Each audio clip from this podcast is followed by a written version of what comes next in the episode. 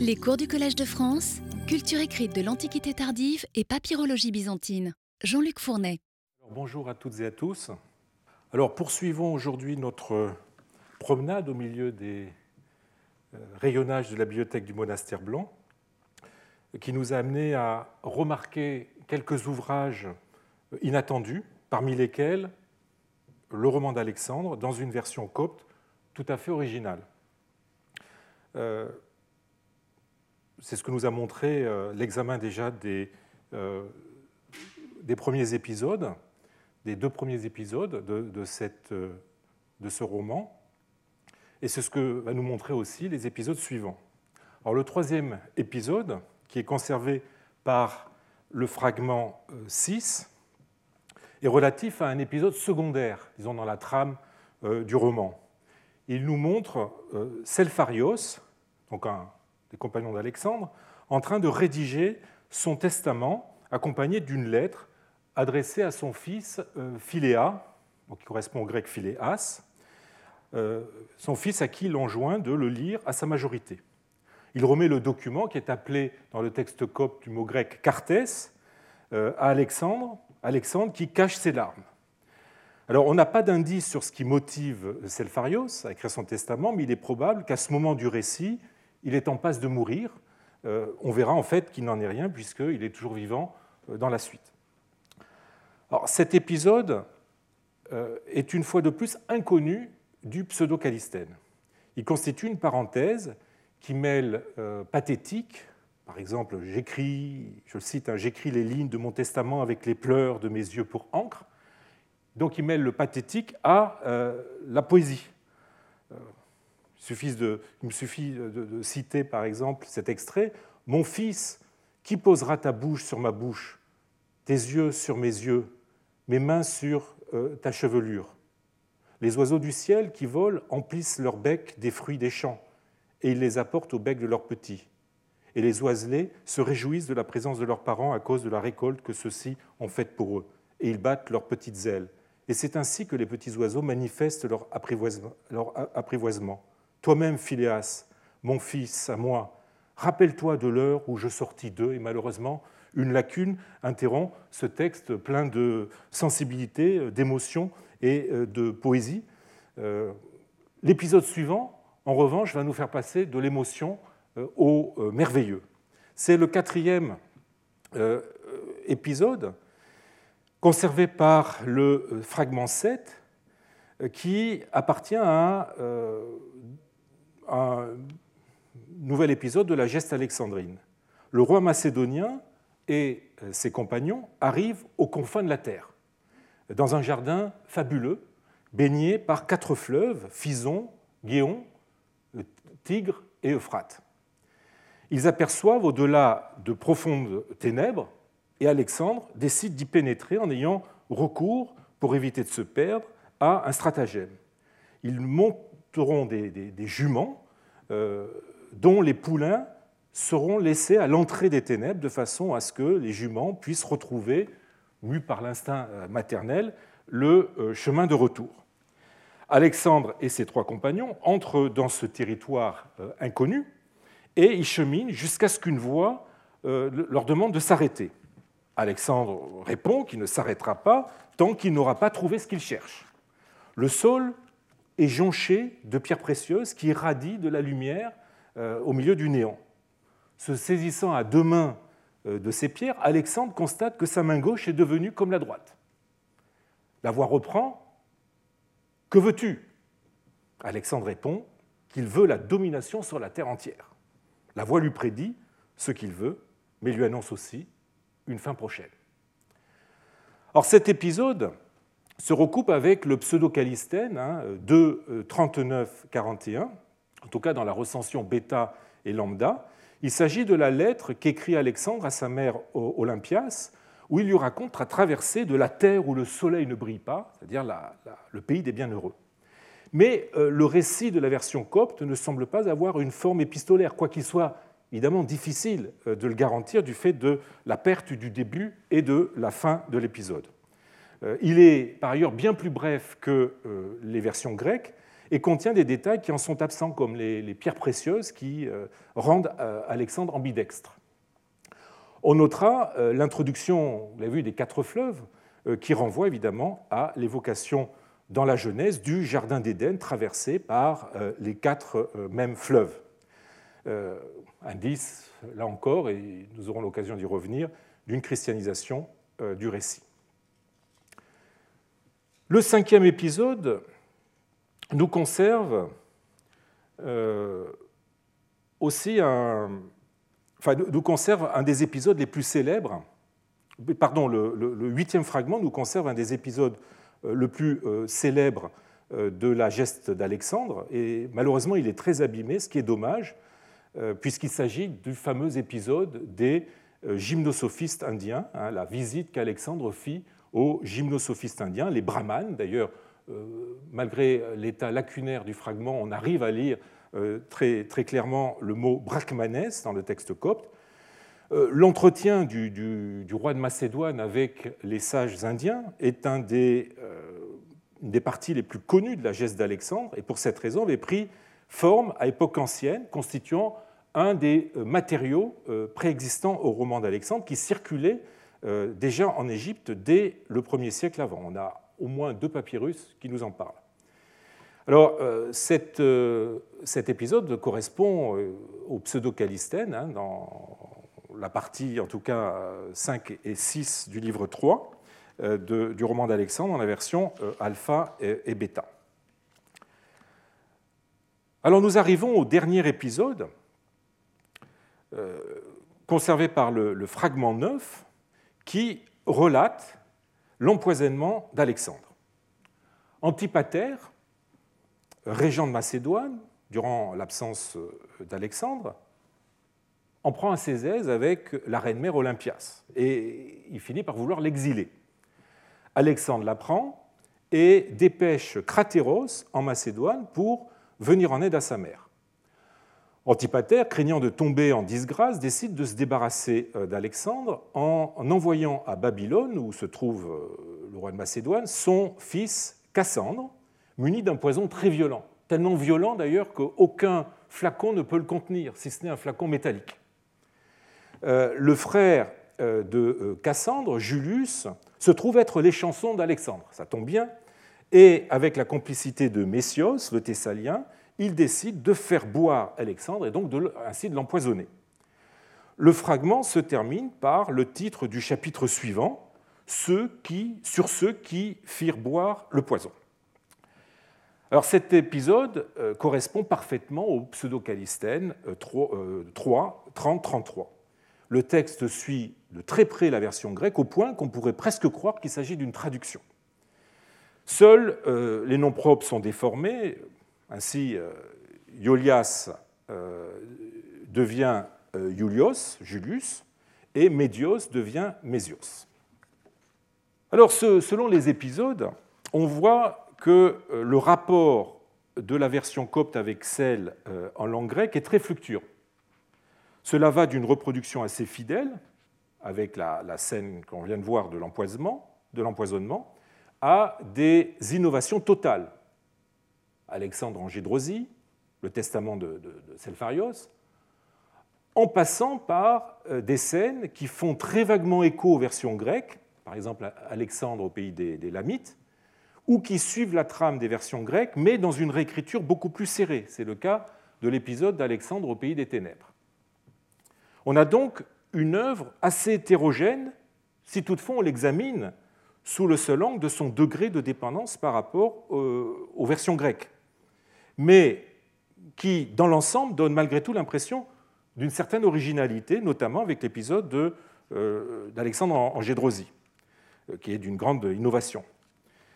étant donné le, caractère très singulier de cette version, il y a tout lieu de croire qu'il s'agit d'une production propre euh, à l'Égypte, d'abord rédigée en grec avant d'être traduite en copte. Si l'on a raison de penser que le manuscrit parvenu jusqu'à nous est une copie d'un exemplaire réalisé pour le monastère blanc à une époque ancienne, peut-être contemporain ou de peu postérieur à l'élaboration de l'original grec, constitue au, 5e, au 6e, 7e siècle, j'aurai l'occasion d'y revenir, euh, il n'est pas, illégitime de se demander pourquoi un tel livre était présent sur les étagères de la bibliothèque de, ce monastère. D'ailleurs, les, lignes par lesquelles Urbain Bourriand introduit son édition des, fragments parisiens, les premiers à avoir été édités, montrent assez la surprise qui fut la sienne lorsqu'il s'est rendu compte que cette bibliothèque contenait une telle œuvre. Et je, cite le début de l'article d'Urbain Bourriand hein, dans le journal asiatique de 1887. Jusqu'à présent, les moines coptes ne semblaient guère s'être occupés dans leur couvent d'autre chose que d'affaires religieuses. Les heures qu'ils ne consacraient pas à la prière et aux entretiens pieux, ils les employaient, croyait-on, à copier des ouvrages dont le contenu touchait toujours euh, de très près à la religion. Qu'il s'agisse de traductions de livres bibliques ou d'apocryphes, de copies de sermons, de récits euh, biographiques euh, concernant les anachorètes ou les martyrs, c'était toujours la question religieuse qui était en jeu. La théologie et les sciences pratiques, mises à part, en l'occurrence la, médecine, hein, comme on a pu le voir, euh, ne rencontraient plus rien. donc, à l'exception de la théologie et des sciences pratiques, on ne rencontrait plus rien. Et le domaine de la littérature de l'Égypte chrétienne paraissait avoir été absolument fermé euh, à la fantaisie. On ne pensait même pas qu'il fût possible de découvrir dans une bibliothèque euh, de moines égyptiens un écrit purement romanesque. Alors, quand je parcourus les 2000, euh, les 2 ou 3000 feuillets de manuscrits thébains achetés à Armim par Gaston Maspero, pour le compte de la Bibliothèque nationale, et dont le dépouillement m'avait été confié, grande fut ma surprise d'y rencontrer, mêlées au fatras théologique, trois minces feuilles de papier contenant quelques épisodes d'un véritable et pur roman, d'un roman d'Alexandre. Cette trouvaille, si mince qu'elle soit, a cependant son importance. La vie intérieure des couvents de la Thébaïde n'apparaît plus sous le même jour. Bien loin de se renfermer dans l'étude des livres saints, les vénérables moines aimaient parfois à se distraire par la lecture d'ouvrages profanes. Alors, quoique euh, la conception du monachisme qui sous-tend euh, ces, lignes soit quelque peu vieillie, euh, l'existence d'une version copte de ce roman, quand on sait la rareté des œuvres profanes de langue copte, et surtout sa présence dans une bibliothèque monastique comme celle du euh, monastère blanc, ne peut que nous interroger. Et ce, d'autant plus que tout dans le roman semble a priori contraire à l'esprit de ce milieu. La, figure de ce concurrent, de ce conquérant, assoiffé de, de gloire, je dirais même de, vaine gloire, euh, qui pousse l'orgueil à se croire d'ascendance divine, hein, ce que la version Copte pourrait bien marquer avec le personnage de Diatrophée Diotréphès, hein, nourri par Zeus. Ce personnage qui pousse aussi l'orgueil à chercher à affirmer sa prétendue divinité. Un souverain éduqué par des païens, incapable de maîtrise de soi et qui ne connaît aucun frein à son désir de, conquête. La reconnaissance des sagesses païennes, comme celle des gymnosophistes. Le recours au euh, merveilleux, qui fait place euh, à des figures païennes comme euh, des centaures ou à des miracles qui servent les prétentions des héros. On l'a vu avec Alexandre qui est devenu ambidextre par le contact avec les pierres précieuses du pays des bienheureux, ce qui, nous dit le texte, le rend capable de combattre avec les deux mains en temps de guerre. Vous voyez donc un miracle qui euh, sert l'ardeur martiale de son héros, etc., etc. Euh, et euh, je vous renvoie pour, cela euh, au livre de Durjlev Alexander the Great in the Holy Christian Tradition, pour le regard justement porté par le premier christianisme sur Alexandre, et vous y trouverez un certain nombre des traits que je viens d'évoquer, des critiques concernant donc les traits que je viens d'évoquer. Même si la morale est sauve avec la, mort finale d'Alexandre, le roman n'en est pas moins un vaste encomion euh, du héros et de ses valeurs. La lecture de ce roman, qui se complaît dans des histoires d'un autre temps, relevant d'une culture suspecte, pourrait être légitimement jugée comme inconvenante pour des moines qui plus est de la tendance chénoutienne. Mais c'est là une euh, analyse qui ne rend pas justice à la richesse de l'œuvre, surtout dans la version que nous donne le manuscrit copte, bien moins monolithique qu'on ne pourrait le croire lorsqu'on la regarde de plus près, et ça ne rend pas non plus justice à la complexité des attentes des potentiels lecteurs. Parmi celles-ci, il ne faut pas sous-estimer la propension à la lecture divertissante. Tout moines qu'ils étaient, les lecteurs du monastère blanc, comme d'autres monastères, n'en étaient pas moins friands de romanesque, d'autant plus que celui-ci pouvait aisément rencontrer des motivations plus édifiantes à travers le genre hagiographique, qui n'est ni plus ni moins que du romanesque mis au service des valeurs euh, chrétiennes ou de la cause chrétienne. On a d'autres exemples de, romans en copte, comme le euh, roman de Cambyse, euh, connu par un manuscrit en parchemin du 6e, 7e siècle, de provenance inconnue. Mais peut-être vient-il aussi d'un monastère. En tout cas, comme le montre le codex sur lequel je me suis arrêté longuement les deux dernières semaines, les moines du monastère blanc pouvaient lire dans ce recueil d'autres textes plus courts de forme romanesque, comme La vie de Parthénopée, dont le caractère romanesque est bien mis en évidence par le fait qu'on l'appelle euh, communément le roman de Parthénopée. Et dans ce même manuscrit, on trouve aussi euh, une histoire tout à fait romanesque, comme l'histoire de la femme du général et de ses trois fils. Il est possible, voire probable, que ce goût du romanesque croisait des préoccupations plus actuelles qui expliquerait qu'on ait voulu adapter ce roman et le traduire en copte. La situation du roman a en effet pu faire euh, écho au grand bouleversement que l'Égypte a connu au 7e siècle. Le grand ennemi qui ne cesse de traquer Alexandre et de contrarier ses desseins est le Perse.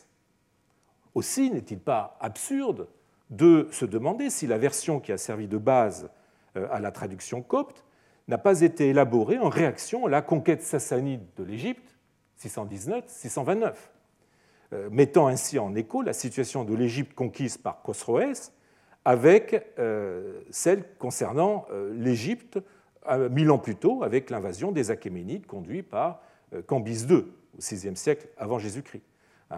Cambyse II, de funeste mémoire.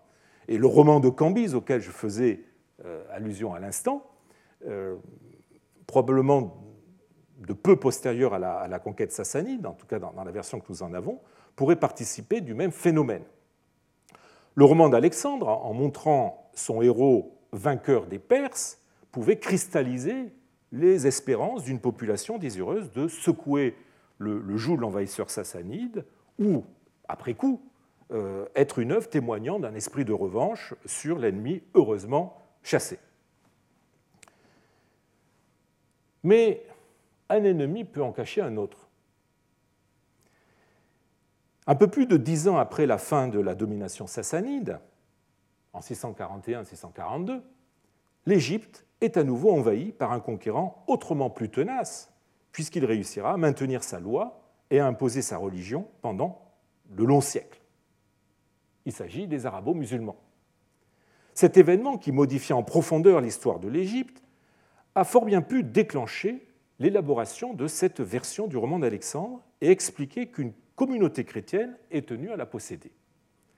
C'est la conclusion à laquelle parvient Gianfrancesco Lusini euh, dans un article euh, de Studi Classici et Orientali de 1992, sans trop d'ailleurs euh, l'argumenter. Il y a pourtant me semble-t-il, un indice dans ce texte qui favoriserait cette mise en perspective historique. Il est question, dans le fragment 2, de la cité des Lamites, où les ambassadeurs retenus prisonniers sont accueillis chez un Perse et qu'Alexandre finit par faire tomber. On a interprété l'ethnique lamites, lamite, comme une forme tronquée d'élamite. Il serait donc question de la capitale d'Elam, territoire occupant le sud-ouest du plateau iranien, euh, qui fut elle-même résidence royale sous les Perses achéménides. Dans la perspective historique du roman d'Alexandre, une telle identification est juste. Mais la forme apocopée charge le récit d'allusions qui devait parler au lecteur de cette version d'Alexandre. On trouve en effet dans euh, les ermitages des Kélias plusieurs inscriptions s'étalant de 664, 665 à 701, datées selon le règne des Lamis. Je vous en montre une à l'écran. Ce règne des Lamis est évidemment celui des Arabes. Le mot Lami se retrouve par ailleurs dans les textes littéraires coptes, orthographiés aussi sous la forme, et là ça devient très intéressant, lamites, où il désigne sans ambiguïté les musulmans. Cela ressort, on ne peut plus clairement, d'une entrée de euh, la Scala Magna d'Abu al-Barakat ibn Kabar, mort en 1324, où le mot lamites ou lamites est traduit en, euh, arabe par muslim, musulman. Alors, quelle que soit l'origine de, ce mot, qui a fait l'objet d'interprétations diverses, il désignait sans nul doute pour les Égyptiens du 7e siècle les nouveaux envahisseurs de leur pays, les arabo-musulmans. Aussi, la, geste du souverain hellénistique prend-elle un sens nouveau en renvoyant à la situation actuelle de ses potentiels lecteurs. Elle raconte l'affrontement de l'Égypte, et je rappelle qu'Alexandre, euh, dans le roman, est le fils du dernier pharaon autochtone, Nectanebo. Donc là, l'affrontement de l'Égypte contre les musulmans. Sans aller jusqu'à affirmer que cette nouvelle mouture du roman a été élaborée dans l'intention de, servir de, manifeste euh, au nationalisme égyptien, euh, on ne peut douter qu'elle se soit volontairement enrichie de certains détails qui lui redonnaient de l'actualité et qui pouvaient parler à ses lecteurs en leur euh, redonnant fierté et confiance en l'avenir. C'est une, d'ailleurs, c'est une des vertus du, roman d'Alexandre, d'une œuvre ouverte, une œuvre polymorphe, euh, une de ses vertus d'autoriser par les remaniements qu'il n'a cessé de, subir des interprétations sans cesse euh, en évolution, en faisant euh, entrer certaines de ces péripéties en résonance donc avec l'actualité de ses lecteurs. C'est un phénomène d'ailleurs qui est à, l'œuvre aussi dans la recension epsilon du roman d'Alexandre, et pour cela je vous renvoie à l'article de Corinne Joanneau, Lieu et décor dans une version byzantine du roman d'Alexandre, ou la mutation d'un itinéraire romanesque hein, paru dans les actes d'un colloque Lieu, décor et paysage de l'ancien roman des origines à Byzance, publié en 2005. L'auteur de la euh, version égyptienne ne s'est pas interdit lui non plus, vous voyez, quelques manipulations textuelles pour rendre l'œuvre plus parlante et la mettre plus en phase avec la situation historico-religieuse du moment. Devenu ainsi à, manifeste anti-musulman, le roman d'Alexandre regagnait une nouvelle légitimité qui lui ouvrait les portes de la bibliothèque d'un monastère comme celui du euh, monastère blanc. Un monastère est aussi un lieu d'éducation, d'édification intellectuelle. Et le roman d'Alexandre n'était pas la dernière des œuvres à pouvoir apporter sa contribution à la matière. Depuis longtemps, Déjà, l'histoire d'Alexandre était entrée dans les écoles, comme en témoignent plusieurs papyrus scolaires. Sa lecture pouvait être mise à profit en histoire, hein, malgré évidemment les, fortes distorsions historiques qu'on voit à l'œuvre dans, le roman, et pouvait servir, comme Homère pour l'époque euh, archaïque, d'initiation à l'histoire hellénistique, hein, une histoire qui a tant marqué l'hellénisme et notamment qui a scellé euh, de façon définitive le, destin, euh, ou presque définitive pendant un certain temps en tout cas, le destin de l'Égypte. Elle pouvait aussi servir à la formation de l'expression, tant la diversité des épisodes, permettait de s'initier aux différents styles, hein, le style descriptif, le style narratif, le style épique, le style pathétique, euh, poétique, on l'a vu, euh, ou le style épistolaire avec l'épisode de, la lettre et du testament de Selpharios. Ainsi, je donne juste un petit exemple, la liste des pierres précieuses du fragment 2 euh, rappelle, celle euh, issue d'ailleurs d'une même source biblique que l'on retrouve dans le livre d'école copte, le papyrus Codson euh, Princeton, dans une section d'ailleurs qui a été oubliée par Scott Bucking qui a décrit le, ce manuscrit. Comme vous le voyez, hein, si vous prenez la, deuxième livre, vous voyez Sardione qu'on retrouve dans le texte copte, ensuite Topazion, ensuite Agathe, Pacates, tout ça, ce sont des listes de pierres que l'on retrouve euh, aussi dans le roman d'Alexandre, et euh, donc qui était apprise euh, à l'école par les écoliers. L'œuvre, enfin, et surtout, était dotée d'une dimension morale, grâce notamment aux épisodes éthico-philosophiques, comme l'entretien d'Alexandre avec les sages indiens, qui ressemblent aux questionnaires hein, en usage à l'école ou à l'université dans certaines disciplines, ce qu'on appelle les zérotapochryseis. Je vous en donne juste un exemple, un extrait du roman d'Alexandre hein, qui illustre cela. Euh, qui triomphe euh, de euh, tout le genre humain demanda encore Alexandre. La mort. Les Indiens qui répondent la mort, elle fait violence à tous et ne laisse fléchir personne. Qu'est-ce qui suscite la colère de Dieu? L'injustice chez les riches et l'arrogance chez les pauvres. Qu'y a-t-il de plus doux au monde? L'amour qui vient du cœur et de plus amer, le crime et la haine, etc. Et toute euh, la conversation entre Alexandre et les gymnosophistes, comme ça, est scandée de, questions-réponses. Cette dimension euh, morale ne se circonscrit pas seulement à, l'échange avec les brahmanes. Le, roman euh, contient de nombreux apophthegmes prononcés par Alexandre ou d'autres personnages, et cette tendance gnomologique s'est amplifiée avec les temps, puisque la recension proto-byzantine euh, lambda euh, se caractérise par l'inclusion d'apophthegmes supplémentaires euh, que l'on retrouve dans des florilèges de sentences en vogue à l'époque. L'état très lacunaire du, manuscrit copte ne permet pas malheureusement de vérifier sa forte teneur en, sentences, mais l'introduction comme compagnon d'Alexandre du philosophe Ménandre, hein, l'auteur des, sentences, tant prisé à l'époque, va tout à fait bien dans ce sens. Un autre papyrus pourrait apporter une preuve de l'utilisation éducative de la version copte du roman d'Alexandre, c'est en tout cas l'avis de certains. Il s'agit d'un papyrus du musée Pouchkine de, Moscou, dont je propose l'édition euh, suivante. Alors, il, a, été édité euh, par euh, Oscar von Lem,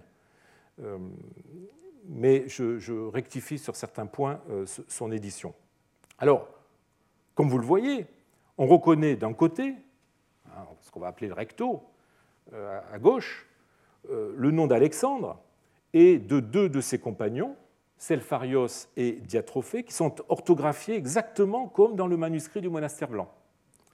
Et sur l'autre face, à droite sur l'écran, les lettres de l'alphabet grec suivies des lettres coptes. On discerne sous cet alphabet euh, une ligne en arabe écrite tête bêche que j'ai encadré en rouge, qui constituent les restes d'une datation dont le début et la fin sont en lacune. Euh, j'ai demandé à Naïm Vantigame de la lire et donc euh, il m'a donné comme traduction euh, dit, alors malheureusement l'unité manque, jour s'étant écoulé du mois 2 et le reste est en lacune. Et donc cette datation appartiendrait à un document plus long réutilisé pour la copie de ce texte copte. Si l'écriture copte est difficile à dater. Hein. elle, relève de ce qu'on appelle la capitale alexandrine, qui est une écriture qui a été utilisée sur une très longue période pour les textes littéraires. Euh, l'écriture arabe, en revanche, est d'après euh, Naïm Vantigame, que j'ai interrogé à ce sujet, datable du IXe siècle, ce qui permet donc de dater le texte copte d'à peu près la même époque.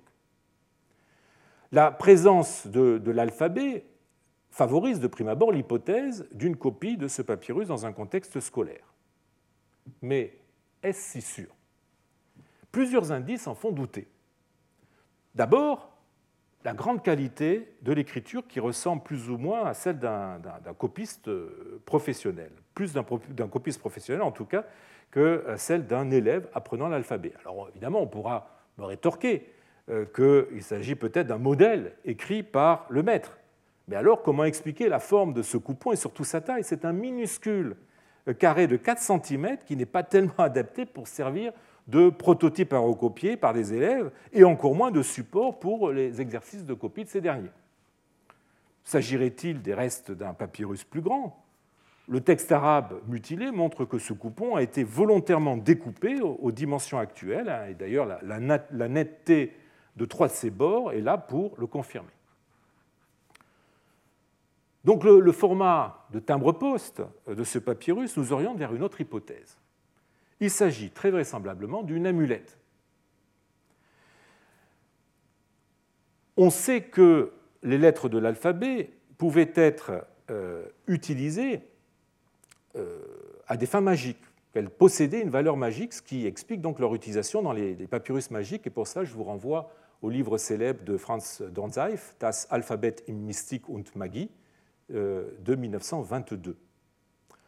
En revanche, on ne sait rien du recours à Alexandre et à ses compagnons dans des opérations relevant de la magie, qu'aucun papyrus magique, à ma connaissance, ne confirme.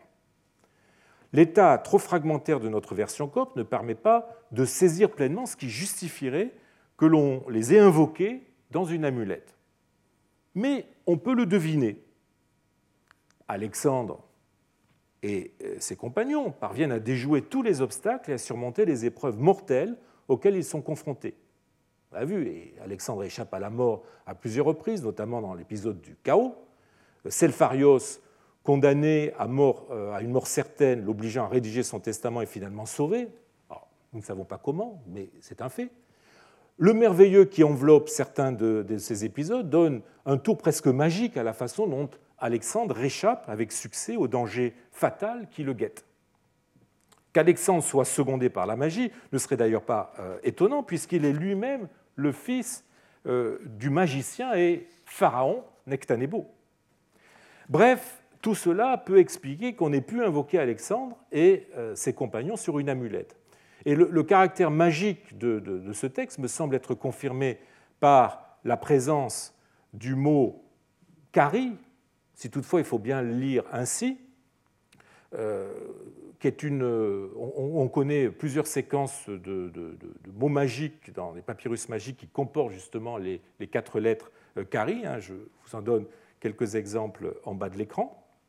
Et ce caractère magique pourrait être aussi confirmé par la formule qui suit euh, immédiatement le nom des euh, trois euh, personnages. On déchiffre facilement le début, un sebel, qui pourrait être une troisième personne du pluriel du présent du verbe copte bol, bel, qui, peut, signifie interpréter, qui signifie délier, dénouer, qui peut signifier aussi détruire. le mot qui suit est plus difficile à interpréter. von Lem comprenait terou, tout, mais qui est paléographiquement impossible. Euh, on pourrait à la rigueur lire Thérèse, mais qui serait néanmoins grammaticalement étrange. La seule solution que je suis capable d'avancer serait d'y voir le nom propre euh, Théus, Théus. Euh, en tout cas, Alexandre, Selpharios et Diatrophée sont peut-être invoqués soit pour interpréter un signe ou résoudre une situation, la, délier, soit pour délier, mais alors à quoi cela signifierait-il Libérer, je ne sais pas, euh, une personne ou, la détruire. En l'occurrence, euh, Théus. Ce, papyrus ne nous apporte pas, euh, vous voyez, d'indices de l'utilisation de, la, version copte du roman à l'école, mais témoigne qu'à travers cette œuvre, les protagonistes ont pu être investis d'un rôle magico-religieux.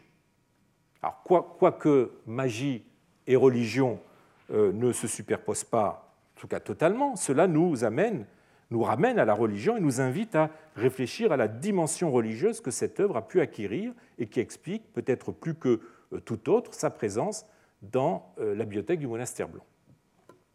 Alors si le roman d'Alexandre,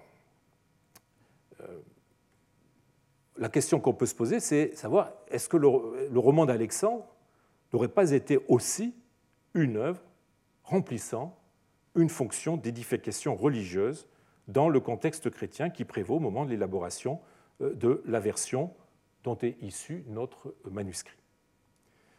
Nous sommes partis du présupposé que nous avions affaire à une œuvre profane de tradition païenne, ce qui rendait étonnante euh, sa présence au monastère blanc. Mais si la version du roman telle que nous l'a fait connaître sa traduction copte est très différente de la première euh, version grecque, eh bien, on a déjà un début de réponse. Elle a été élaborée avec la volonté affichée de christianiser le roman, comme le fera plus tard la recension Epsilon euh, du 8e, 9e siècle. Cela ressort clairement de la structuration et de la mise en page du texte. Le hasard veut que seul le neuvième fragment contienne le début d'un des 36 ou 37 chapitres dans lesquels était découpé le texte du roman.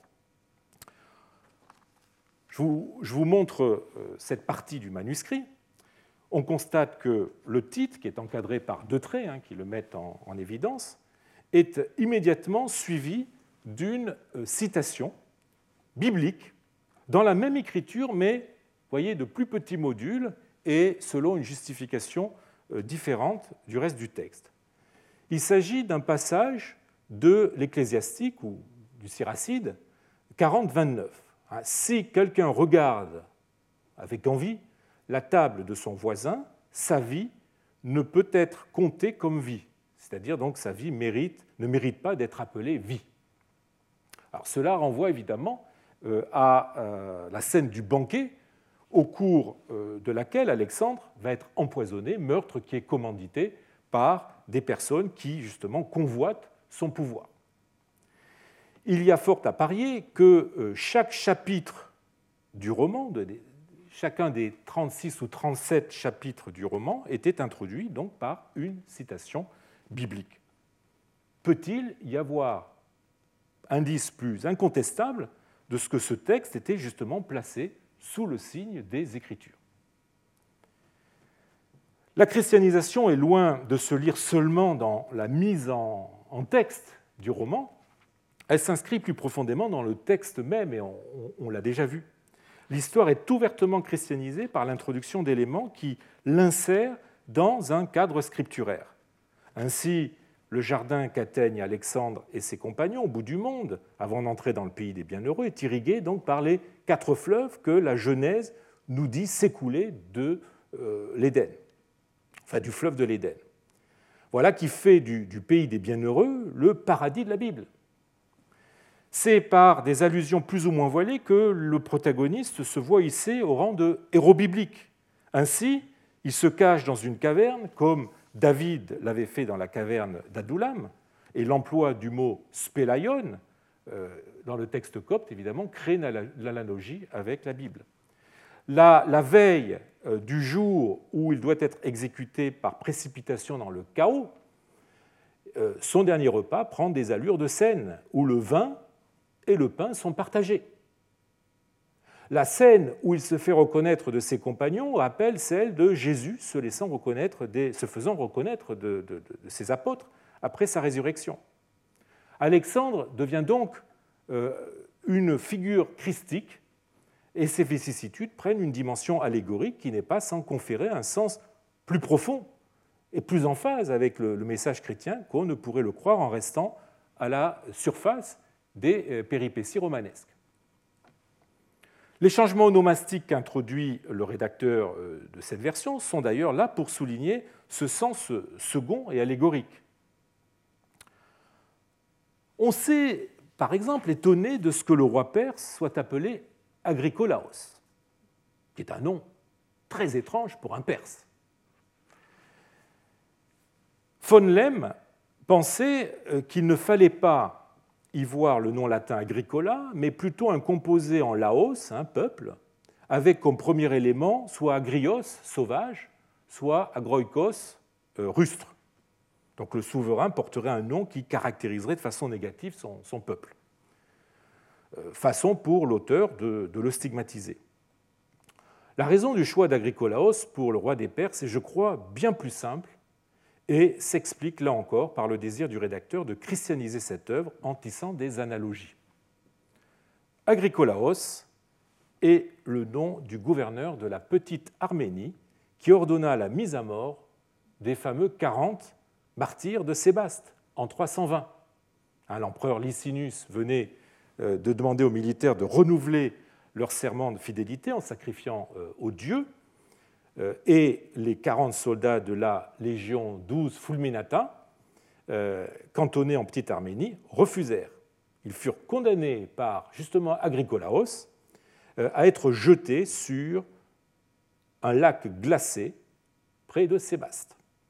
Ils moururent tous en faisant preuve d'un héroïsme qui força l'admiration et donna lieu ensuite à de nombreux récits, celui de Basile, de Romanos le Mélode, de Siméon Métaphras, etc., et surtout un culte euh, très populaire.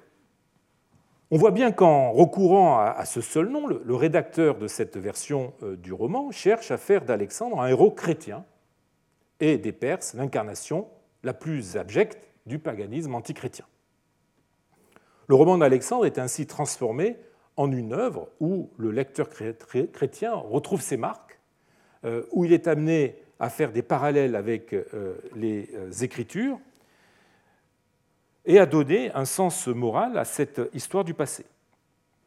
L'œuvre se, dote d'une dimension morale et religieuse qui permet au lecteur chrétien de retrouver un sens édifiant aux aventures de ce héros païen, voire, si l'hypothèse d'une rédaction motivée par euh, le choc que fut la conquête arabe est correcte, de lui redonner confiance en l'avenir en euh, ajoutant un sens eschatologique euh, à cette histoire.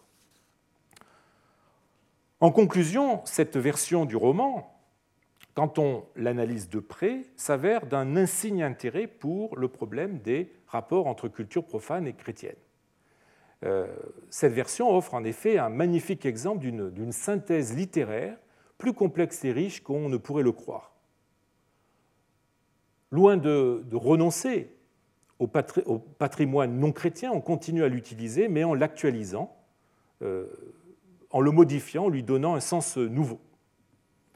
Il ne s'agit pas de gommer systématiquement tous les traits païens et de renoncer au système référentiel de l'ancienne culture. On a vu en effet que le rédacteur de cette version la maîtrise parfaitement et qu'il est capable même d'introduire de nouveaux éléments qui, en relèvent hein, pour enrichir son, euh, euh, son intertextualité. Euh, ainsi, l'introduction, par exemple, du centaure Chiron, qui souligne le parallèle entre Alexandre et Achille.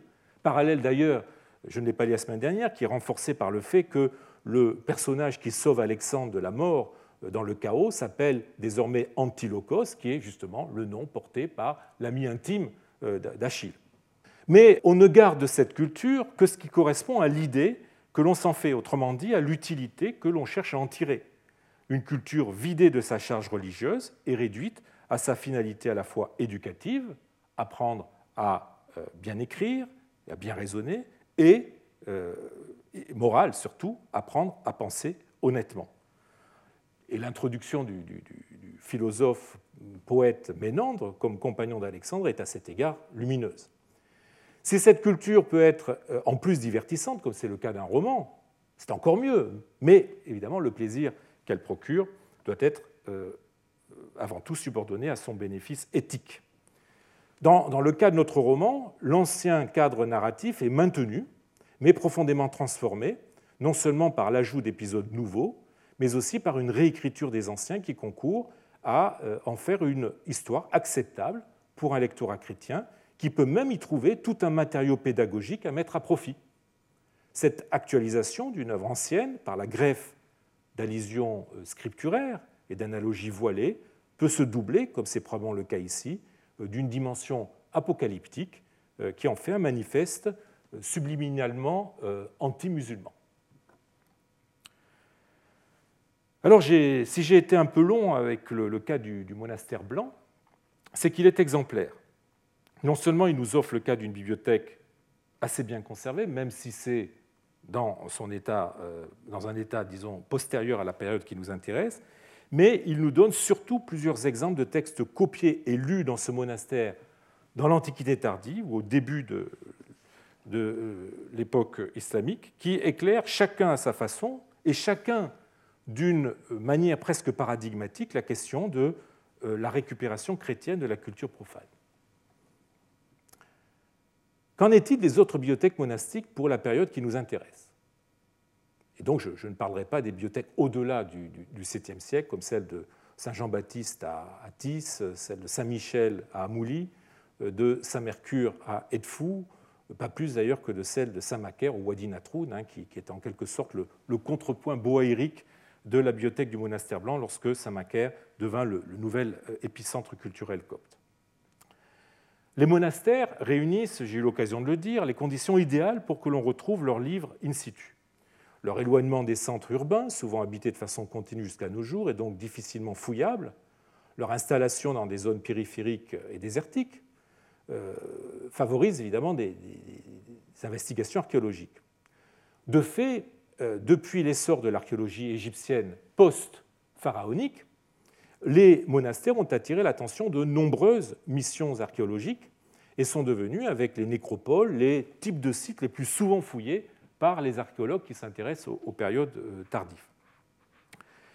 Euh, si de nombreux monastères ont été dégagés et étudiés, les résultats de ces fouilles en matière de manuscrits, il faut le reconnaître, sont plutôt euh, décevants, voire inversement proportionnels au rôle que ces mêmes monastères ont pu jouer dans la sphère de la culture écrite.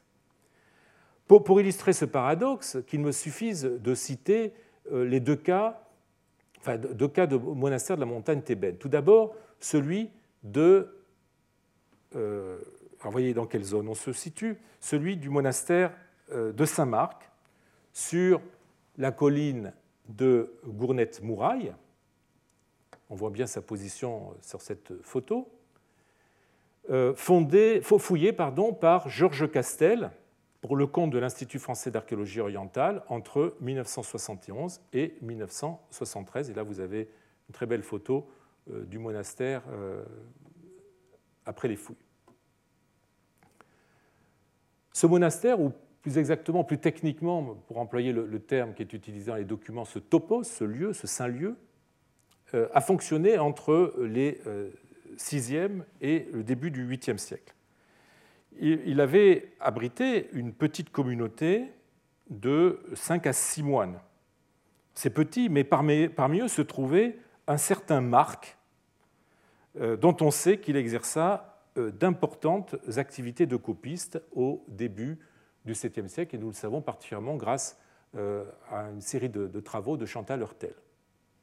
Or, la moisson en papyrus sur ce site a été très mince et se résume à 21 euh, sous-verts de miettes datant des 7e, euh, 8e siècles qui ont été publiés par Anne Boudor et Chantal Hurtel euh, en 2015.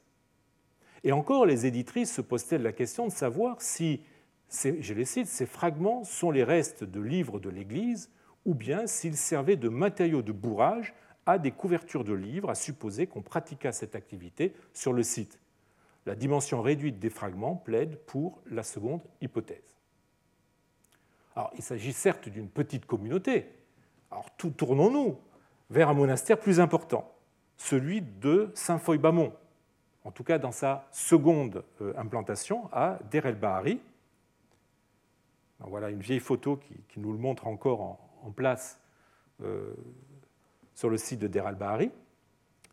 Euh, c'est un monastère qui a été fouillé à de multiples reprises, malheureusement, à l'époque ancienne, pas toujours bien, et en dernier lieu par euh, une mission polonaise dirigée par Włodzimierz Godlewski et par Zbigniew Safranski. Plusieurs documents évoquent la bibliothéque de ce monastère. Alors avec l'ambiguïté évidemment de ce terme qui peut désigner à la fois une bibliothèque comme euh, nous la concevons ou un dépôt d'archives.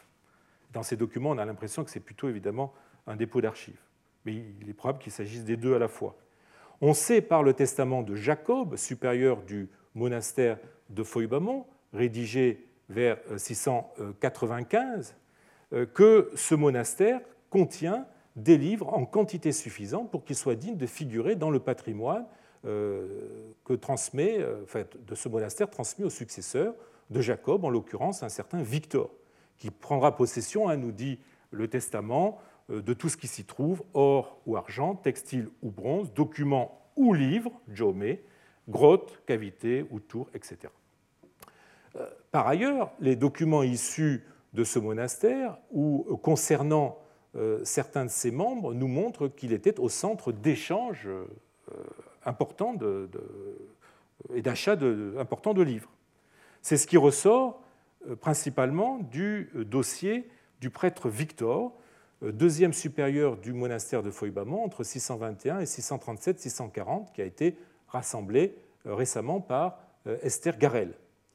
Selon les documents, il y est question de la vente d'un psautier, de la réception d'un livre réclamé par Victor, d'une demande d'envoi d'un exemplaire de Grégoire de Nice, d'échanges de livres avec euh, Appa Ézéchiel et Appa Jor, notamment d'ouvrages de Chénouté, euh, de commandes de livres auprès du copiste Moïse, etc. etc.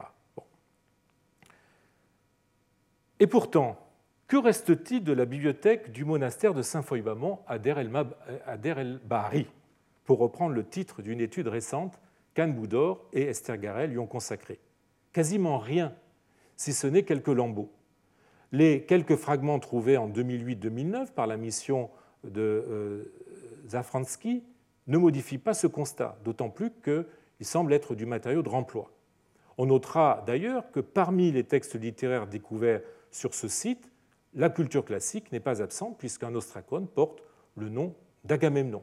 Mais il s'agit là d'un euh, exercice scolaire et non d'un livre à proprement parler du monastère. Donc le bilan pourrait être jugé décevant. Euh, quelques fouilles ont cependant donné plus de résultats, mais elles concernent des monastères surtout postérieurs au VIe siècle, où la culture classique avait fort peu de chances d'avoir survécu. Et surtout, les informations qu'elles apportent ne sont pas toujours faciles à, interpréter. C'est le cas du, monastère euh, d'Épiphane. Nous sommes toujours dans la montagne thébaine qui montrera bien ce que je suis euh, en train de vous dire en apportant quelques éléments nouveaux sur ce qu'il faut entendre par bibliothèque dans un, milieu monastique. Alors ce, monastère, techniquement une lore hein, constituée d'un koinobion principal euh, qui s'est développé autour d'une tombe ancienne, la tombe de Daga, euh, et auquel se rattache tout un réseau d'ermitages semi-anachorétiques, a connu une première phase d'occupation dans la première moitié du 7e siècle juste euh, après sa fondation par Épiphane, une sorte de hooliman euh, vénéré pour sa sainteté et son, don de prophétie, puis une seconde euh, dans la première moitié du 8e siècle. Les fouilles menées par la mission du Metropolitan Museum of Art de New York, dirigée par Herbert Winlock, ont exhumé une euh, grande quantité de matériel écrit, euh, qui n'est pas aisé de recontextualiser précisément. cela tient évidemment à la fois aux euh, techniques, aux méthodes de fouille qui sont assez élémentaires au regard des standards actuels, mais déjà Winlock à son époque était le premier à le regretter, et aux grandes perturbations du site dues à la fois aux réfections des bâtiments par les moines eux-mêmes et aux fouilles du XIXe siècle. Ainsi, beaucoup de textes ont-ils été trouvés dans, les déblais des réfections ou des fouilles anciennes. Les textes trouvés en contexte relèvent de, plusieurs situations. Certains ont été mis au rebut par leurs utilisateurs. C'est le cas euh, euh, de ce très intéressant codex d'hymne gréco-copte qui a été retrouvé dans un trou ayant servi de poubelle. Hein. les, éditeurs parlent de rubbish hole, euh, dans la salle 5, vous voyez, souterraine, qui euh, semble avoir été utilisée comme habitation dans la première phase d'occupation du site. Dans, le même trou, on a trouvé les papiers personnels d'Appa Épiphane, ce qui incite à penser qu'il s'agissait peut-être de l'habitation du fondateur de, cette lore. A l'inverse, on a retrouvé dans la cellule A une natte avec des ostracas littéraires en contexte, montrant que cette cellule a été brutalement abandonnée. Rien de, tout cela ne permet de reconstituer la bibliothèque de cette lore si tant est qu'elle ait existé, d'autant que le matériel littéraire découvert est très hétérogène, hein, à côté de, livres proprement dits, en très petit nombre d'ailleurs, comme le remarque Crum, qui les a édités dans la publication des fouilles. Euh, on a retrouvé aussi des, copies d'extraits sur Ostraka, des exercices scolaires, comme ceux de la cellule A. Pour se limiter aux manuscrits euh, sur papyrus, le profil des œuvres est on ne peut plus attendu. Texte biblique, uniquement des psaumes. D'ailleurs, je voudrais vous montrer euh, ce, manuscrit qui en fait partie, qui euh, est un manuscrit assez soigné. On a aussi des textes patristiques, notamment avec, avec la lettre de Zeb à Carpien et ses canons.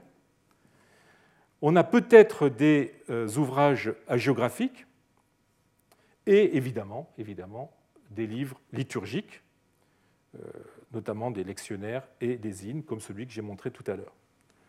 Ce petit nombre de livres est à compléter, euh, en plus des nombreux ostracas exhumés, par un autre type d'écrit qui pourrait bien rentrer dans ce qu'on entend par bibliothèque de monastère.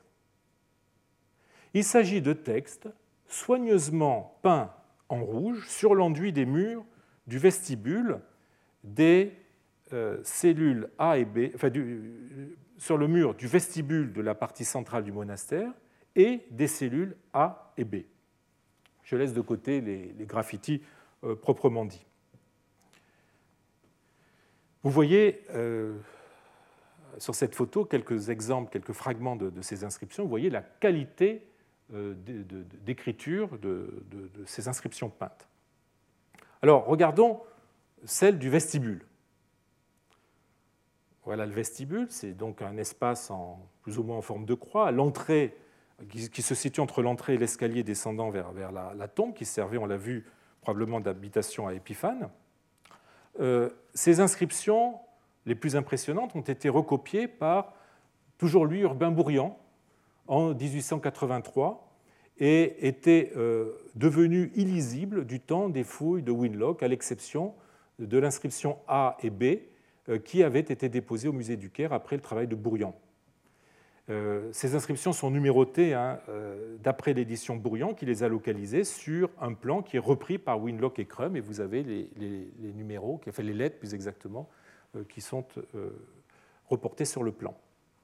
Alors l'inscription A et B, c'est une lettre synodale du patriarche Damien envoyée juste après son accession à l'épiscopat en 578 lettre envoyée à Jacques Baradé, une des grandes figures hein, de, l'Église euh, euh, syriaque monophysite, et aux moines et clercs du diocèse d'Orient. C'est une lettre connue par une version syriaque, celle que nous avons recopiée sur les murs est évidemment en copte. Euh, les presque 300 lignes qui restent sont présentées en colonnes, comme vous le voyez. Hein, ça, c'est la partie qui a été déposée, qui se trouve au musée égyptien, ou au musée, au musée copte, je ne sais plus actuellement. Euh, et euh, ces colonnes sont numérotées comme des pages. Alors ce texte est une défense ardente du monophysisme dans, laquelle euh, sont loués les, grands ténors Athanase, Cyril, Sévère d'Antioche, Théodose, qui se trouvent être, à l'exception du dernier, encore ce n'est pas certain, les auteurs des autres inscriptions du même vestibule. Regardons-les. L'inscription C, bon, c'est un texte trop fragmentaire pour savoir de quoi il est question, mais l'inscription D est une lettre dogmatique de euh, Sévère euh, d'Antioche. L'inscription E et F,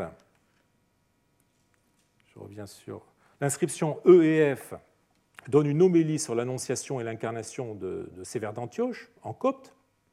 L'inscription G un texte copte très fragmentaire, peut-être un texte de euh, l'évêque d'Alexandrie euh, Cyril. L'inscription H est une homélie sur l'incarnation, peut-être de Cyril, en copte. Euh, l'inscription I, une homélie sur la nature du Christ en copte. L'inscription J, une homélie sur la nature du Christ en copte. L'inscription K, un credo de Cyril en copte. Et puis il faut rajouter l'inscription hmm, publiée sous le numéro 585 euh, par Crum, qui est une lettre d'Athanase aux moines grecs. On, voit le titre, hein, hein, Athanasiou Archiepiscopou, Alexandrias, pros tous monadzontas, donc adressé aux moines. Et puis euh, aussi le numéro 586 du même catalogue où on a les douze euh, anathèmes de Cyril en grec, tirés de sa troisième lettre à Nestorius, hein, devenu patriarche de Constantinople. C'est dans ce texte, par exemple, si quelqu'un ne confesse pas que le Verbe qui procède de Dieu le Père est hypostatiquement uni à la chair et ne fait qu'un avec le Christ, avec sa propre chair, Dieu et homme tout, tout à la fois, qu'il soit anathème, etc., etc. Et puis, on a euh, le texte 635 aussi, qui euh, est un texte copte très fragmentaire faisant allusion au concile de Chalcédoine. Dans la cellule euh, A, on a une très belle inscription très fragmentaire faisant allusion au concile de Chalcédoine. Et dans la cellule B, un texte lui aussi très fragmentaire, peut-être une homélie ou un traité.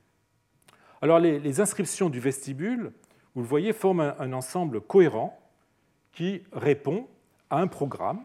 Tous ces textes sont signés des grands noms du monophysisme et roulent sur des sujets dogmatiques, notamment les problèmes de la définition de la nature euh, du Christ, qui fondent hein, la, doctrine monophysite.